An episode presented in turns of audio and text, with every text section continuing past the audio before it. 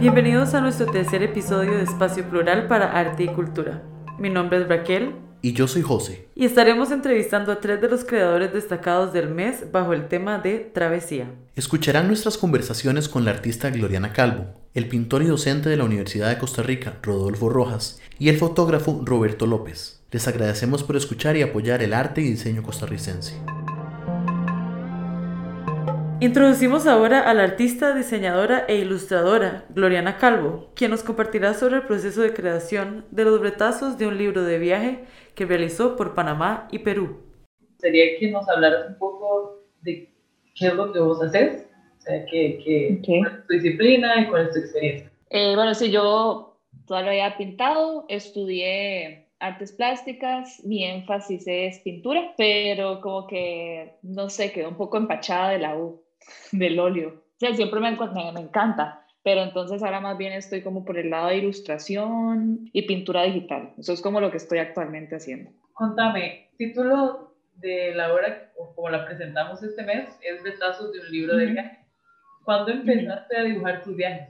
Eso lo empecé, digamos, yo siempre llevo por lo general una libreta o algo, ¿verdad? Para, de, para hacer sketches, lo que sea. Pero ese proyecto, digamos, ese sketchbook del que lo saqué, empezó como un proyecto para la U y pues me encantó montones y desde entonces sigo teniendo así como mi libro de viaje y pues sí, y me encantan, sobre todo ilustrar. Hay muchos dibujos en, hechos en rapidógrafo. Ese medio a mí me encanta, no sé, siento, siento que es demasiado libre la línea y, básicamente eso es lo que uso casi siempre cuando hago sketches. Contame un poco ¿qué es un libro de viaje? Porque yo hice un poquito de vintage y tiende a ser, o lo que la descripción que encontré tiende a ser más de un como estilo literario y se habla de contar un relato a través del, del libro.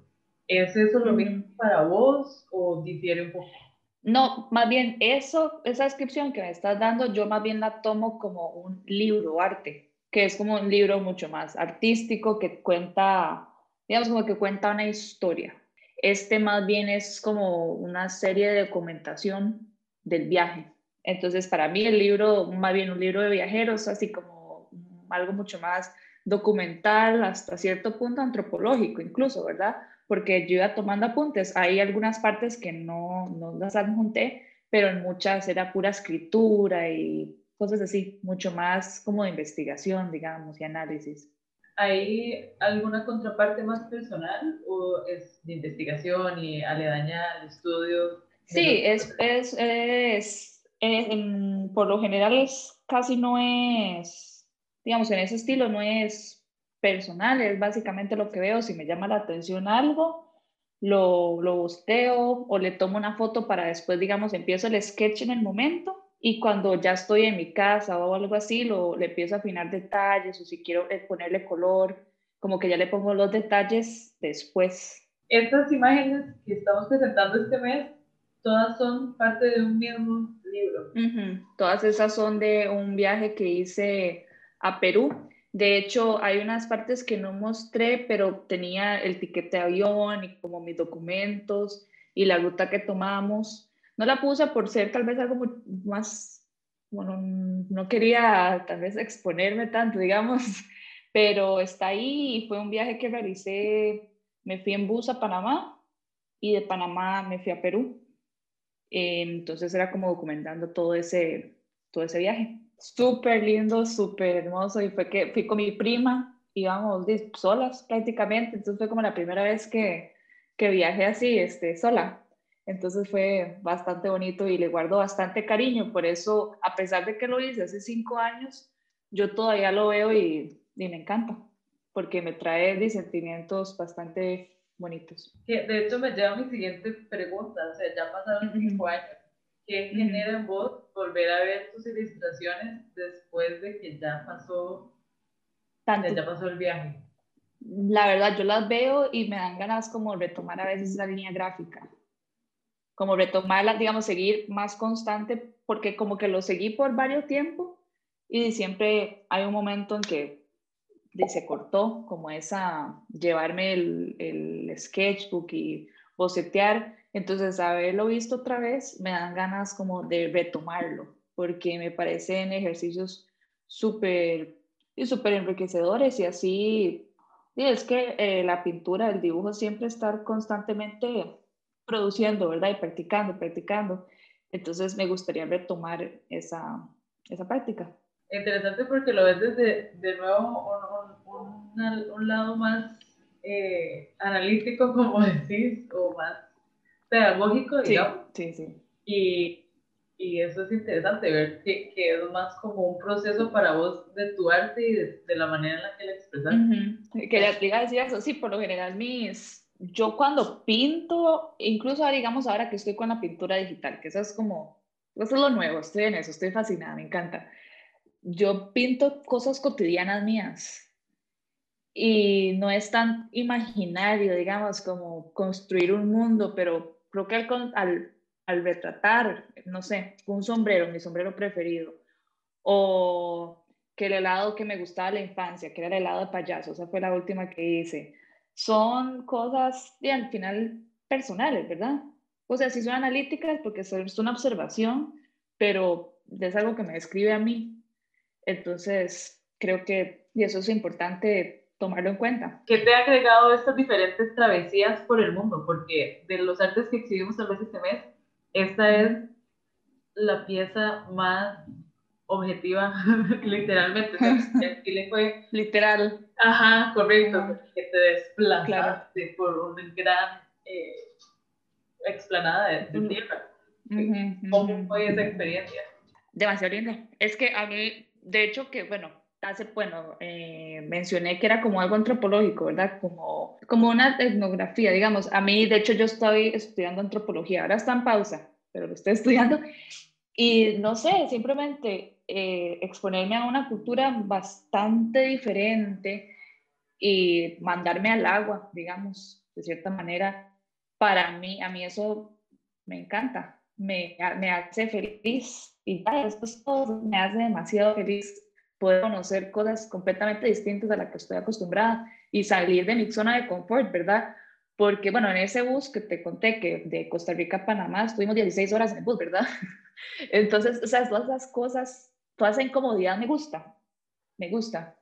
Claro, hay mucho que aprender en, en salirse de la zona de confort de uno, uh -huh. tanto personal como profesionalmente. Que a nosotros nos gusta pedirle a ustedes, a las personas que entrevistamos, que nos den uh -huh. un consejo que le darían ustedes a alguien que está iniciando su carrera en el arte o que está considerando empezar en el arte.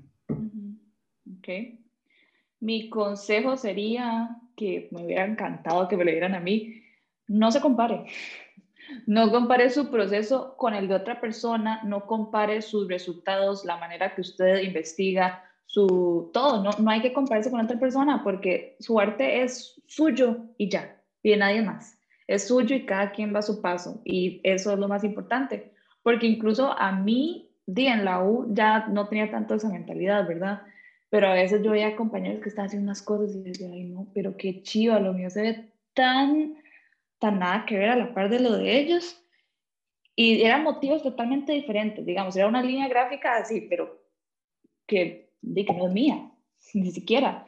Y ahora yo digo, pero ¿por qué, por qué, por qué compararse? No hay que compararse. Cada quien en lo suyo y, y, disfrutarlo, porque esa comparación más bien hace que uno se estanque. Yo creo que a mí eso me pasa un poco tal vez con el óleo, pero, pero no, vamos a retomar, porque sí me encanta. Bueno, Lorena, muchísimas gracias por acompañarnos el día de hoy. No sé si tenés algún último mensaje o comentario que te gustaría decir o contarnos. No, más bien gracias a ustedes. Me encanta esta dinámica, la verdad, que den espacio a de artistas emergentes a poder hablar y mostrar el trabajo es bastante bonito y necesario en este momento para apoyarnos, la verdad. Muchísimas gracias. No, nosotros siempre fascinados de hablar con ustedes. Continuamos con Roberto López, apasionado por la fotografía que ha utilizado para documentar sus viajes. Él nos trae 10 lecciones que le han brindado estos viajes a su trabajo como fotógrafo. Muchísimas gracias, Mae, por, por sacar el rato, Mae, y estar con nosotros acá. Mae, contame así, nada más como cómo empezó el, el, camino a la fotografía con vos, Mae. Creo que realmente comenzó desde que mi mamá de fotógrafa, hubo un tiempo que era, se dedicaba más a la fotografía como hobby, pues le encantaba más que nada la fotografía pues análoga en ese momento y poco a poco como que yo me fui curioseando y utilizando la cámara de ella en, en ese momento eran las carreras de carros, entonces utilizaba la cámara y aprendía como sobre eso, ¿verdad? Eh, movimiento, barridos, ese tipo de cosas. Y ahí empecé como a entrarle como al, al, al tema. Eh, Súper joven. Sí, eso eran como 13, 13, 13, 14 y entrando, ¿verdad? Como ese, como ese interín, ¿verdad? De 13, 14, 15. que empezó como la curiosidad. Pero ahí nada, de, ¿verdad? Uno es un, chamaco y uno dice, son fotos, ¿verdad? Em, y después, bueno, hubo una Navidad que mi hermana me regaló una cámara que yo dije como que es, madre, ¿para qué? ¿verdad? No necesito una cámara, tengo las otras de, que, que, me prestan. Eso me lo recuerda ella siempre, ¿verdad? Poco a poco em, empecé, empecé a meterme ahí, a, hacer fotillas, nada, nada, todo muy casual, igual 16, 17, eh, empecé a hacer fotos como cuando me iba como con los compas a algún lado y demás, pero nada, igual, o sea, como súper casual. A los 18 me di cuenta que había un mercado para las fotos, entonces empecé a hacer fotografías de eventos. La pasé mal porque la verdad es que no sabía nada del negocio, ¿verdad? Y cómo cobrar ni nada. O sea, uno siempre cobra y la gente no le quiere pagar, ¿verdad? Y son, y son fiestas, ¿verdad? O sea, que de, siempre son como muy volátiles. Entré a la carrera de arquitectura y en medio de la carrera como que me di cuenta que me encantaba la foto. Em, hacía mucho fotografía de paisajes, tuve la oportunidad de salir em, con la U a México y en ese viaje me llevé la cámara. Eh, eso fue uno de los primeros viajes que hice con la cámara. Madre, me la llevé y fotos de arriba para abajo y me encantaban y todo el mundo me las pedía, ¿verdad? Y una, hubo una foto que todavía me acuerdo muy bien. Esto fue em, de, puede ser 21, 22, eh, o tal vez un poquito antes, eh, que recuerdo ver, estaba como en un, monumento de estos de México, que eh, como una cúpula, y uno podía subir por dentro. tiene como los cuatro pilares y la, arriba la cúpula. y, uno, y por dentro se podía subir. Y desde arriba cuando comenzamos a bajar las gradas, había una pareja, no sé si estaba haciendo una foto, no, porque no me recuerdo ver el fotógrafo, pero se estaban dando un beso como demasiado, demasiado película, como la madre con, la, con, la, con el pie de atrás levantado y el, y el madre como, en verdad, eh, abalanzado encima de ella, pero agarrándola. Pura película romántica y me acuerdo que quedó enmarcada como en, en una de las cúpulas y, y la edité en blanco y negro, todavía la tengo, yo creo esa foto por ahí.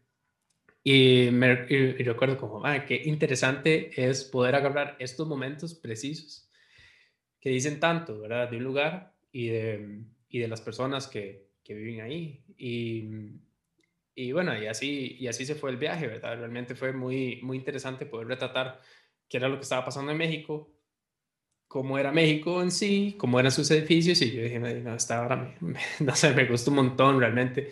Eh, más que solamente los eventos, ¿verdad? Y ahí fue como, como, comenzó aproximadamente eh, el viaje de, de esto de, retratar las cosas. Hubo un, un, viaje con un fotógrafo de National Geographic a un taller eh, que estaba dando él en, en Nagio, en Nagio, perdón, en Nueva York, em, con un grupo de otras tres personas, cuatro personas, pero una de esas no pudo. Y el viaje consistía en ir una semana con él a Nueva York Em, y hacer como si uno, o sea, viviendo en el apartamento del MAE, todo, todos los días haciendo fotos em, sobre Nueva York, sobre assignments que le dan o, o, cosas que, que, serían como si fuera National Geographic.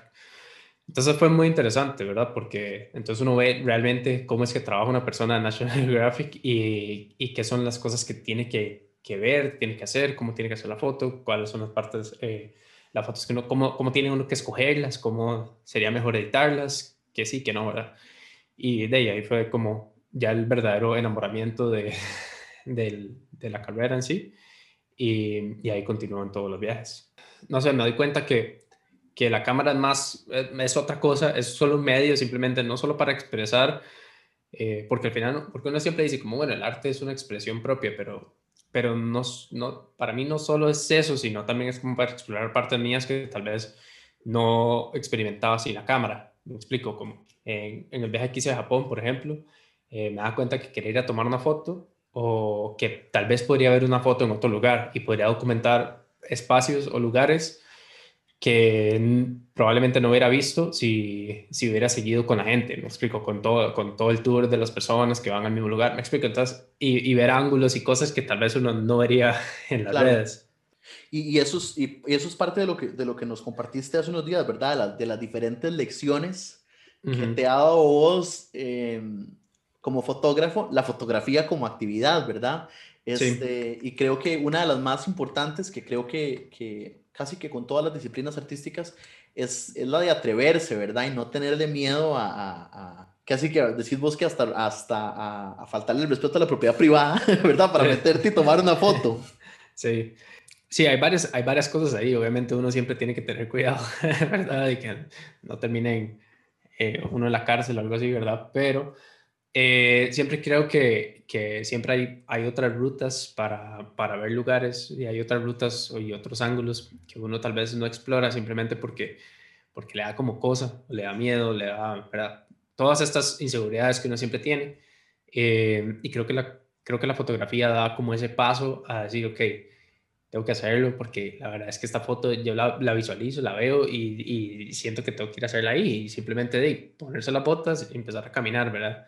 Em, y creo que eso es una de las cosas que uno siempre tiene que aprender em, cuando está viajando, no, solo, no solamente ir a, ¿verdad? Ese monumento especial como, no sé, la Torre Eiffel y tomarse la foto con la Torre Eiffel, ¿verdad? sino es buscar otro ángulo, buscar otra cosa, buscar algo que haga especial ese momento y no sea simplemente como les, le enseñé a todo el mundo que estoy aquí, ¿verdad? Le enseñé a todo el mundo que me, que me fui a, comprometer a, a, a Torre Eiffel, ¿verdad? O sea, es eso, siento yo. Y bueno, no sé, como para terminar también, eh, ese punto es como de no, no tener, no, compararse, o sea, no buscar tanto como esa, como esa validación externa, que creo que es una de las cosas que, que uno siempre teme como fotógrafo y como videógrafo. Eh, como que, ah, es que mis fotos no son tan actuales como las de tal persona o así tal vez al, al, exponerse un poco a ese peligro y a esas cosas que uno normalmente no hace, puede tener otra visión que alguien más no tenía y no necesariamente hay que, hay que compararse con, ¿verdad? Exactamente, sí, ¿no? Y, eso, y tener razón, porque eso, eso puede ser muy dañino y truncar, ¿verdad? La, la el espacio, la mentalidad creativa de mucha gente, ¿verdad? Cuando, cuando te pones estos estándares, que está bien, ¿verdad? Admirar el trabajo de los demás, pero, pero buscando uno hacerse el camino propio. Exacto. Y, Mae, y por último, ya viendo, ¿verdad? Teniendo estas lecciones, Mae, y estas grandes aventuras que te has podido dar detrás del lente, ¿qué le dirías tal vez ahorita al, al, Roberto que recibió esa cámara de Navidad y, y, de, parte de su hermana y no, no sabía lo que le estaban dando? Eh, es, es, complicado porque yo siento que, que, no podría cambiar nada de lo que está pasando ahorita, eh, a pesar de, de, los, de los altibajos. No hay nada que, que me pongo en otro, en otro momento, en otro momento diferente. Ah, sé que lo redundé, pero el presente es el presente y no hay nada que hacer, ¿verdad? Entonces, yo creo que simplemente como recordarme, como más, sea usted, sea humilde, eh, escuche a la gente, vea a la gente y más que nada eh, comparta con esas personas. Eh, ese es al final el propósito de la cámara, conectar con las personas eh, más allá que simplemente por la foto. Eh, una foto siempre te va a dar lo que, viste, lo que viste, pero nunca, nunca, nunca te va a enseñar un, nunca te va a realmente conectar a vos como fotógrafo con ese momento, con, o sea, ese sentimiento, uno puede llegar cerca de comprenderlo por medio de la foto, pero la conexión que hiciste con esa persona, nadie más la va a tener. Entonces, al final, em, la fotografía es ese medio para poder conectar con otras personas.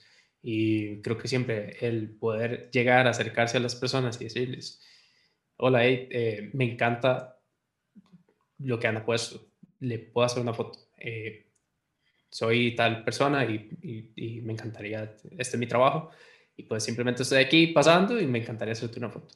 Eh, eso puede, eh, puede convertirse en una conversación eh, también. Entonces, al final puedes, como vos decís, no solamente exponer a los artistas, sino conectar con otras personas que, que ¿verdad? Eh, están por ahí y, y, hay gente que también nunca, nunca ha tenido esa oportunidad de, de conectar con, los, con esas otras personas. Y no sé, tal vez me estoy yendo del tema, pero es más o menos eso, siento yo. No, pero me encanta porque, porque creo que no medimos el impacto que puede tener, ¿verdad? Eh, nuestro trabajo en nosotros mismos. creo, que, creo que usar el arte como un camino para descubrirse es algo muy valioso. muy valioso. Y espero que a los, a los fotógrafos jóvenes y artistas que nos están escuchando, eh, esto les ayude a, inspirarse, a, tomar esa cámara con más fuerza y a querer acercarse a la gente. Man. Yo siento que si uno está comenzando en este momento, eh, puede sí puede ser que sea un poco complicado sentir como, ah, es que está Instagram, es que está, no sé, Facebook, está 500px, están todos estos con un montón de gente. Y esas personas siempre enseñan lo mejor de sí, lo mejor de su trabajo, pero, pero todos llevaron un proceso, todos llevaron un proceso inicial, todos llevaron algo donde eh, tuvieron que fallar y tuvieron que comenzar de nuevo. No todo el mundo es buenísimo de primeras. No, y, te, puedo asegurar que nadie es buenísimo de primeras. Lo que pasa es que ya, llevan un, bagaje importante que ayuda a que ese profesionalismo en lo que sea que estén comenzando pueda ser mejor. Em, pero fallaron otras cosas y no hay nada malo, somos humanos. Entonces, si estás comenzando y querés entrar en la fotografía o el video, hay que comenzar, hay que dar el primer paso y hay que darle. Y Sí, quitarse el miedo y dejar de, dejar de ver tanto y comenzar a hacer. Eso es para mí lo más importante. Madre, te agradezco muchísimo las palabras, madre, que estás súper bien. Gracias por darnos tu tiempo y, y esperamos que sea de muchísimo aprendizaje para la gente. De fijo, de fijo, pura vida, mami. Muchas gracias. Cerramos esta edición de febrero con Rodolfo Rojas, pintor y docente que nos habla de su carrera en las artes, así como su investigación visual de la bitácora zombie. Me gustaría saber, porque, bueno, eh, mi queridísimo amigo Gabriel Quesada me dijo que sos toda una mente en, en, las artes, pero me gustaría tal vez escuchar de, de vos mismo. ¿Quién es? ¿Quién es, eh, ¿Quién es Rodolfo Rojas? ¿Quién es Rocha? Contame. Sí, eso es muy complejo porque yo me remito mucho a la, a la, a la máxima socrática que en realidad uno no sabe quién es uno. Es decir, uno no puede conocerse completamente, pero de lo que yo puedo darme cuenta a través de mi vida eh, que siempre he estado enfocado a la parte del arte, eh, pero sí desde muy niño eh, tuve esa iniciativa de dedicarme a la pintura y yo pasé por otras, por otras áreas, incluso estudié diseño publicitario por un periodo, de, digamos, formativo.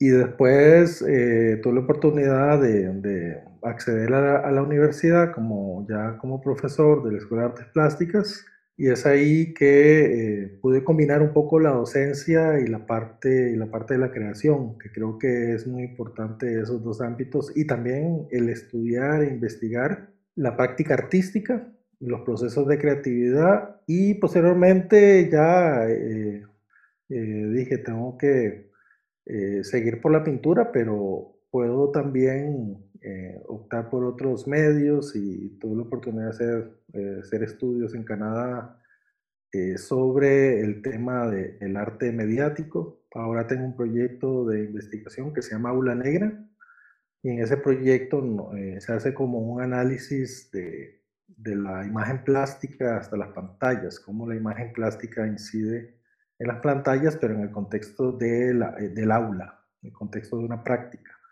Este proyecto ah, entra dentro de talleres, eh, hemos trabajado con profesores de los talleres de iluminación y además que eh, yo creo que este año ya se está haciendo, digamos, la validación del curso, ya un curso a partir de ese proyecto de investigación que se llama de la imagen plástica al videomapping, y donde se realizan actividades de arte tan básico como por ejemplo como el dibujo, que es que tiene una experiencia muy rica, que, que yo me, también me he evocado el dibujo en los últimos años, eh, que creo que es la herramienta de la conciencia, la herramienta de la mente, porque nos, está más cerca de nosotros y está más cerca de nuestro cuerpo, el dibujo.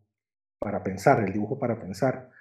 Y en ese taller, en ese taller que también se convierte en un espacio de investigación, llegamos hasta la parte de eh, proyecciones, ¿verdad?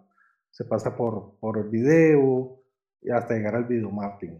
Eh, la idea de proyectar imágenes en paredes en espacios, ese es un poco el curso. Entonces, a partir de esa experiencia, digamos, de pasar de lo, de lo meramente plástico, la pintura, hasta pasar, ya llegar a, lo digital y a, lo, a, lo, a, las proyecciones de luz, eh, eh, volví también a, reencontrarme otra vez con el sketch. Que el sketch es un tipo de dibujo rápido eh, a, través de cuadernos muy básicos, donde utilizo también la técnica del, del marker o la técnica del pilot y y sobre esa técnica he venido también desarrollando eh, dos series muy importantes en, mi vida, digamos, ya más personal, que es la, la Bitácora Zombie, que es una, una serie que, que, tiene un lado distópico, porque eh, estudio un poco las ciudades y cómo yo me enfrento a las ciudades o al caminar de las ciudades o al caminar de los espacios, eh, los contextos, los paisajes, a través de una pequeña bitácora, donde retomo ese sentido, digamos, de la, de la desaparición, más que todo el concepto de la ruina moderna, que fue un artículo que escribí, que incluso se lo compartí para pensar un poco sobre el tema de un dibujo postmoderno, un dibujo que, que, me, que me ayuda a pensar la, el espacio urbano, el espacio público como un lugar también del caminar, pero un caminar también con una visión crítica y con una visión fantasiosa, un gran relato, ¿verdad? Esa es la teoría del zombie, que es, es un, un, tema que a veces Hollywood y a veces los medios lo, lo llevan por otro lado, pero sí eh, también existe teoría, existen autores que han divagado sobre esos temas y, y, que también tienen una base muy importante dentro del campo de la filosofía, dentro del campo de la sociología y dentro de la literatura, principalmente la relación de la literatura con el cine, ¿verdad? Entonces, el concepto de las ciudades zombies son ciudades que están en proceso de descomposición y todas las ciudades del mundo están en proceso de descomposición y siempre ha sido así. Lo que pasa es que antes le decían ruinas. Ahora las ciudades son ruinas modernas porque están acompañadas de esas arquitecturas que habían tenido una función importante en la época de la modernidad y que nos acompañan en, nuestros procesos del vivir, en nuestros procesos del saber hacer, nuestras formas también de caminar, nuestras maneras de, ver en nuestro entorno y caminar como un acto político también y caminar como acto estético. Y además también que se unió, se unió con otra parte de mí que es más personal, que, que, que, es el andar, que siempre me, me, llama la atención caminar y caminar, pero yo siempre camino. Todavía sigo caminando en San José, desde, desde Carajillo yo camino en San José y siempre mi caminata es la más simple, siempre voy desde la Cuesta de Moras y termino hasta, hasta la Estatua de León Cortés y, y me devuelvo. Pero eso lo, lo, he hecho de hace años, de años, de años. Y siempre la avenida central es como un, es un pedazo de San José que se va adaptando a todo.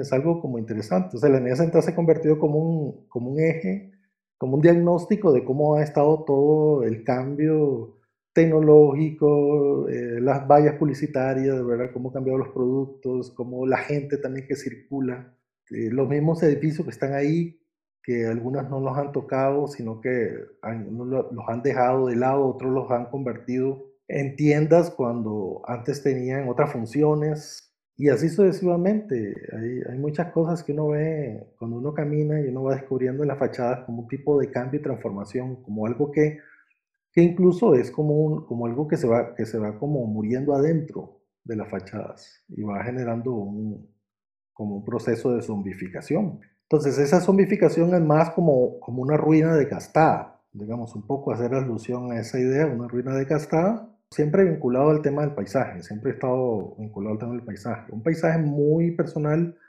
le digo paisajes de la memoria, y por otro lado paisajes microscópicos y macroscópicos. Entonces paso de lo, de lo micro a lo macro, de esa relación que siempre me ha asombrado, que es la relación del espacio donde nosotros estamos, ¿verdad? Y eso ha sido casi todo el desarrollo de mi trabajo. En esta última serie es más como el espacio directo, el sketch, el dibujo que, veo y eh, trato de hacerlo lo más abstracto y expresivo posible, porque no me interesa tanto el sketch, urban sketch, y eh, trato como de entender un poco las estructuras de los órdenes y a veces hay un edificio que tiene órdenes grecolatinos o, o hay edificios que son más geométricos o más eh, cubistas, trato de entenderlos de una manera mucho más expresiva.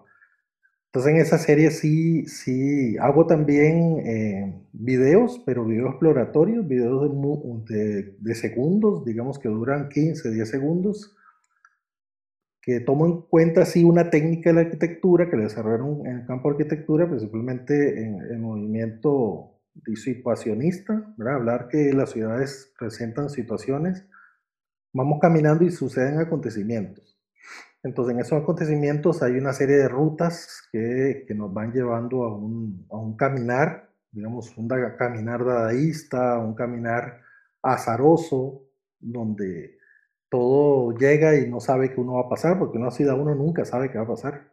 Eh, los situacionistas sí me, me, me, inspiran mucho y hay otro, eh, otro teórico, Gay Debord, que además que hablaba un poco el tema de la, de la sociedad del espectáculo también desarrolló el tema de las, de, la, de las variantes eh, eh, en el caminar urbano, ¿verdad? Entonces él, él le interesaba esa idea de, de del, del, del, caminar por derivas, que es, trabajó mucho el concepto de la deriva, que la deriva es encontrarse, perderse, a veces hay derivas que son de, de, de escucha, ¿verdad? Porque las ciudades también nos dicen cosas y nos están hablando y uno, y uno cuando graba una ciudad, uno sabe qué ciudad es. San José tiene sus su, su sonidos, ¿verdad? Sonido propio, Igual, ¿verdad? Y eso lo han desarrollado muy bien artistas excelentes, musicólogos y sobre el, tema del, paisaje sonoro. Y por otro lado, el, tema de lo visual. La cultura visual asociada a la ciudad que, que nos genera patrones, ¿verdad? la ciudad está llena de patrones y, y, la ciudad se ve como una imagen que se, que se penetra, ¿verdad? Que, que, llega como a tener diferentes raíces. Tal, tal, vez, Rolfo, para volver un toquecito con, con claro. algo que, que, mencionabas de, de, de, de, los paisajes de la memoria y comentando todo esto sobre cómo, ¿verdad? Tu, tu, tu andar en San José es algo muy clásico que ya has hecho muchísimas veces.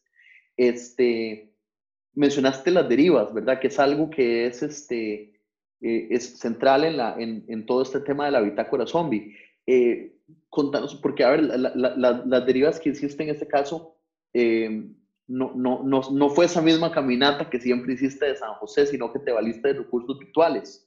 Este, claro, con, contar un poquitito también de, de, de, de, la técnica, ¿verdad? Que hiciste uh -huh. para, para, uh -huh. para, para, para la bitácora.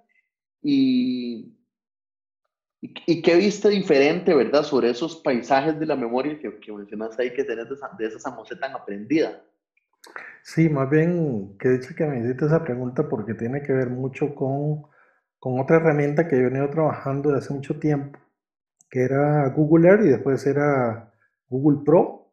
Ahora el Google Pro es gratuito y tienen, eh, tienen muchos portales porque desde Google Pro uno puede acceder a YouTube, puede acceder al territorio YouTube, digamos un territorio de mapas de videos de todo el mundo, hasta el panoramio, que es un tipo de, de perfil, eh, como tipo Facebook, pero uno sube nada más imágenes y va generando también redes sociales y así múltiples aplicaciones en el área de la ciencia, la geografía. En un inicio sí me interesó la investigación y incluso la apliqué a la docencia eh, y a partir de ahí surge la parte del, de, del caminar por medio de, de, Google Earth.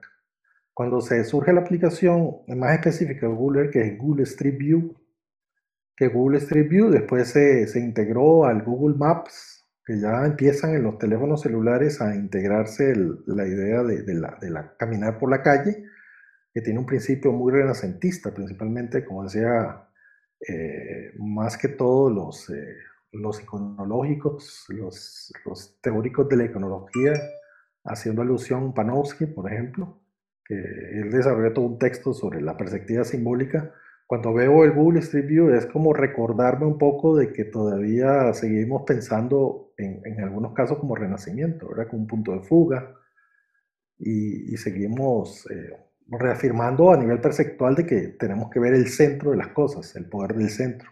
Es otro autor también, Gombrich, que, que analiza, tiene un libro bellísimo sobre esa relación de la composición. Entonces, todo lo que es la imagen por geolocalización está conformada a partir de la imagen de renacimiento. Entonces, dentro de esa dinámica, eh, comencé a trabajar la técnica del, eh, posteriormente agregué el concepto del flanerismo, o el flaneur, que es otro, un término literario que viene de Charles Baudelaire, que hace alusión principalmente al esplén de la ciudad, al, caminar por la ciudad sin rumbo fijo, pero era un caminar que, era más como del ver, como una locura de ver, como le dicen algunos autores, eh, que hablan sobre la idea de que uno camina y, y uno va tratando como de obtener todo lo que uno ve y uno se pierde en el caminar de la ciudad. O sea, eh, eh, para mí ir a San José o cualquier ciudad, si uno viaja,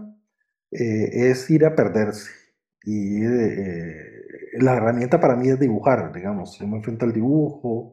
Entonces, en ese planner desarrollé una investigación que obtuve como una especie de artículo de eso, una publicación que es sobre el flanismo virtual por medio de Google Earth. Y el flanismo virtual es que uno se mete por Google Street View y comienza a hacer como si uno estuviera caminando. Lógicamente uno no se cansa, sino que el cuerpo es estático y es el ojo que entra directamente a la conciencia y uno, uno comienza como a crear una ilusión de que uno va caminando. Y, y ahora con el Google Earth, por, por el teléfono celular, por el móvil, en realidad uno puede darse grandes viajes eh, sin necesidad de hacer grandes esfuerzos económicos o de transporte físico, ¿verdad? Esos lugares y, y darse una idea de cómo son las cosas y cómo son las calles, cómo son las avenidas. Si uno comienza a, caminar y caminar ahí una hora, dos horas, uno se da cuenta de que uno entra en unos pabellones y uno se mete entre las fotos hasta el infinito. ¿verdad? Y ver qué es lo que va a ver ahí, qué es lo que uno va a ver en todo eso, digamos. Y uno sabe, en qué se va a enfrentar ante toda esa cantidad de cosas. Eh, no es nada claro, Digamos, si uno está en la idea de la deriva, uno generalmente en las derivas uno no tiene claro. Uno se va guiando por la intuición y tal vez por la diversidad del caminar. Entonces uno va caminando y dice, bueno, aquí estoy en esta esquina y decido irme por aquel lado. Pero ¿qué, qué, qué consecuencia tendrá irse por ese lado, verdad? ¿Qué voy a encontrar ahí? ¿verdad? Y he hecho eh, algunas rutas, por ejemplo, tengo, una, tengo varias rutas que he hecho y que me han permitido, como por ejemplo, encontrarme con un San José que, que tiene elementos, eh, elementos distintos o, sorpresas, digamos, a nivel arquitectónico. Hay edificios que son bellísimos y no han sido restaurados, y eso lo, a lo que me refiero de las bitácoras, a, la, a zombies, ¿verdad? Que son bitácoras que reflejan esos edificios que, que han sido abandonados y que en algún momento estaban ahí y después al tiempo lo botaron que para la gente que de fuera les parecía un lugar interesante, pero las decisiones que se toman con esos edificios que son de carácter privado o público son distintas de lo que la gente pueda pensar. Te, te quería preguntar más, más como por, por un lado de, de, de, los viajes y cómo inciden las vistas que uno ve en, en, el, en, en los viajes. ¿Hay alguna, en, en, tus experiencias, ya sea aquí o en Canadá o, o donde sea, alguna, alguna edificación, algún paisaje que cuando lo hayas visto te, te, haya ¿verdad? levantado ese instinto artístico de tengo que pausar y, como vos dijiste, el dibujo es para pensar y pensar sobre esto que estoy viendo. más bien, más bien a, mí las ciudades siempre me han fascinado, o sea, todos tenemos siempre alguna una inclinación por la ciudad donde uno vive, ¿verdad? Y por los lugares donde uno vive, y también la forma en que uno puede recordar esos lugares. Pero de todo lo que a mí siempre me ha llamado la atención los edificios rascacielos. Hay algo ahí que, desde niño eh, tengo esa, esa afinidad, a pesar de que no soy, tampoco soy un arquitecto frustrado, porque yo sé que entrar a la arquitectura es diferente, ¿verdad? Tuve oportunidad de, incluso en algunas oportunidades de, de trabajar con arquitectos en cursos y, eh, y, conocer un poco sobre la historia de arquitectura de las ciudades. Pero a mí siempre me ha llamado la atención la idea de la torre, por ejemplo, que eso ya es un tema muy antiguo, ¿verdad? Por ejemplo, porque la torre hay como un elemento muy atmosférico que comunica mucho al cielo. Hay una relación ahí con el cielo, ¿verdad? Que es como como un, es, como un esquema visual que me, que me permite mover la cabeza del, del piso hacia el exterior. Eh, la idea del ascensor, por ejemplo. Y eh, las, las, las, grandes ciudades, eh, incluso la torre se convierte en un símbolo hasta de poder, pero hay una cuestión del poder visual de la torre. Es como esa idea de que está, amar, está agarrándose de las nubes. ¿Verdad? Y hay edificios que están llegando ahí. José ahora eh, está ya llegando a una etapa donde se están construyendo edificios de más de 30 pisos, de 40 pisos. Y ya a partir de los 40 pisos ya prácticamente uno está casi cerca de, de, del cielo, de cierta forma. Entonces, a mí la, la, lo que es el, la, el, la torre o el rascacielo me llama mucho la atención. Y cuando voy caminando, me gusta mucho la combinación de, de edificios con casas y la perspectiva, digamos. Entonces, cuando yo veo un edificio con otro edificio atrás y otro edificio adelante y que, y que generan esa complejidad de aglomeración de edificios, eh, me parece muy rico hacerlo a nivel de dibujo. Y la mayoría de mis dibujos también son muy de memoria. Eh, hago dibujos de memoria y también paso hacia la abstracción. Hago dibujos muy abstractos de la, de la ciudad. Por ejemplo, tomar un elemento como el graffiti, un puente o, alguna altura, entonces de ahí hago una composición y me queda casi como si fuera lettering, eh, ese tipo de cosas que, que, se arman en el lettering del urbano, en, en el caso del, del, urban sketch, algo muy, muy libre, que yo pueda realizar todo en 20 minutos. Realmente casi todos mis trabajos son de 20, 30, 25 minutos, tienen que estar resueltos. Porque esa es la característica que tiene esa técnica de la deriva, ¿verdad? La deriva u otras técnicas que son como exploración urbana, que eh, yo no tengo mucho tiempo. Y hay que resolverlo inmediatamente, hago un dibujo de 15 minutos, 20 minutos, me quedo ahí y, depende de las condiciones que hay, ¿verdad? Porque puede ser que hay mucha gente, mucho ruido, y yo estoy en medio en un espacio, tengo que ver dónde me ubico, a veces no hay a dónde sentarse. Claro. Por eso ando con cuadernos pequeños que me permiten digamos, trabajar rápido. Trabajar rápido, entonces eso crea un estilo, crea como el, el, el, marcador marca fuerte, el color, trabajo con colores fuertes. No hay mucho chance de rehacer tampoco las cosas, y, es, claro, es un reflejo de, de, de, lo que se vive, ¿verdad? El, trajín de la gente. El trajín. San José, no te puedes quedar ahí parado. Sí, exactamente, lo efímero, la gente pasa, ya querías esa modelo, bueno, ya se fue, ¿dónde está? Ya ni la vi, claro, no, no. Eh, y para cerrar nada más, me gustaría, esto se lo preguntamos a, a, todos los artistas, porque para nosotros en, plural este componente siempre es muy importante. Este, bueno, vos que como, como lo mencionabas, ¿verdad? Has pasado pues por la pintura, por el diseño publicitario, este, ahora por, todo este, por toda esta investigación de la imagen, eh, pero que al igual que yo has estado muy cerca de la docencia. ¿Qué le dirías tal vez vos hoy con, con, con este bagaje al, al, Rodolfo que inició el camino del, del, aprendizaje de las artes? ¿Cuál sería esa lección que, que, hoy, hoy sentís que puedes compartir? Bueno, qué linda preguntas. Yo, bueno, le diría a ese Rodolfo que, que inició que hubiera seguido igual, que siguiera con, con, sus sueños o sus metas, aunque suene un poco romántico, ¿verdad? Y muy cliché, pero en realidad es así cuando uno tiene ese carácter de, ver las cosas de otra manera y, tratar de, darle sentido a la vida de otra forma, ¿no? y que también uno se obliga a no darle ese sentido convencional, tratar siempre de, ver las cosas de una forma distinta, eh, creo que, le diría lo mismo, que siguiera ese camino y ese rumbo, ¿verdad? Y sin, y sin tomar en cuenta qué es lo que va a suceder, ¿verdad? Y, y, yo, y, yo, siempre, y en otras entrevistas me han dicho, hey, no, me ha, no me ha pasado nada, no me he muerto, eh, no me he muerto de hambre, es decir, estoy aquí y, y, contento, ¿verdad? con todas las complicaciones de la vida, como dicen, la vida, la vida es dura, pero bella, tiene una gran belleza. Entonces yo me tiro más por la belleza y, y la dureza de la vida es parte de, la, de estar aquí.